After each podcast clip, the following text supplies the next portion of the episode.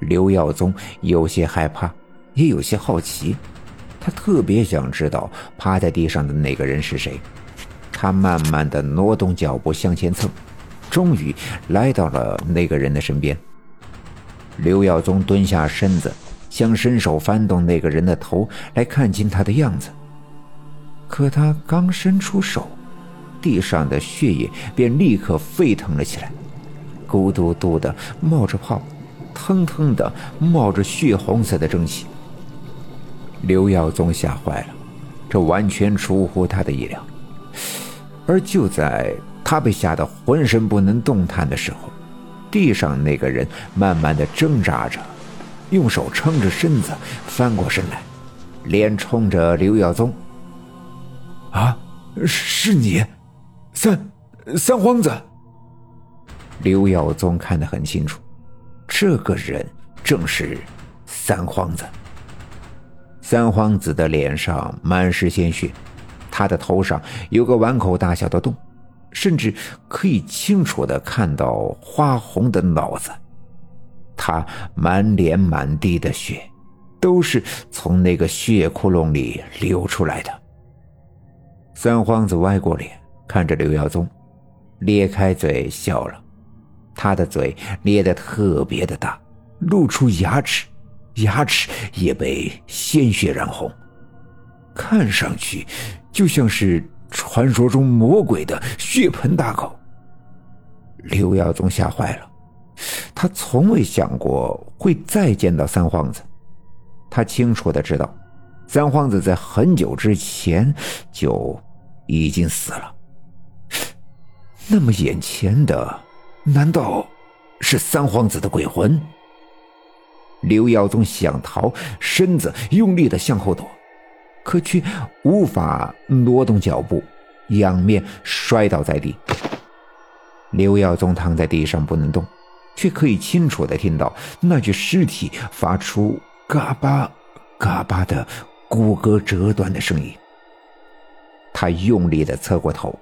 看见三皇子正在挣扎着爬起，每用力一下便会发出那种声音，而每动一下，头上的黑窟窿便涓涓的流出血来。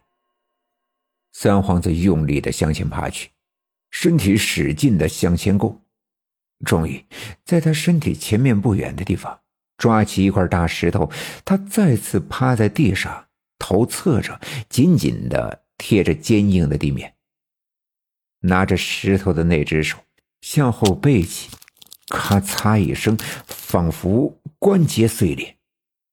于是，他的右手脱离了关节的束缚，在背后高高的举起，用力的向他的头上拍去。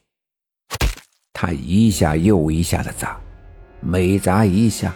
花红的脑子夹杂着鲜血四外飞溅，喷溅到刘耀宗的脸上，仿佛是烧飞的热油。刘耀宗几乎都能听到皮肤被烧焦的声音，闻到皮肉被烧糊的味道。三皇子仍旧一下又一下的砸，可刘耀宗觉得每一下仿佛都打在自己的心头。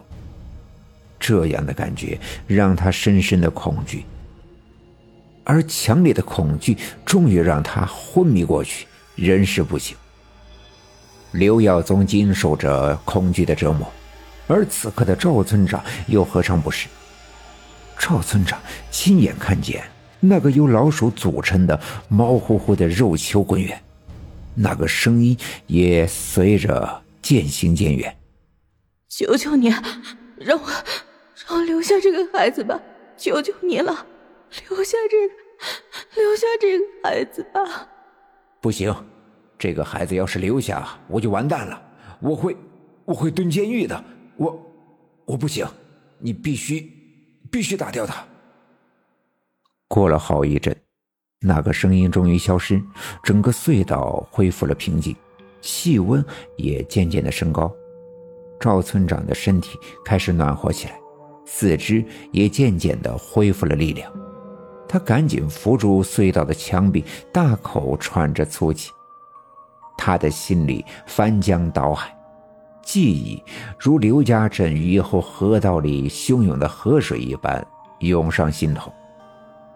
又过了一阵，赵村长终于是稳住了心神，他又拿起手电筒向四周照射，隧道里一片安静，刚才的一切仿佛从未发生过。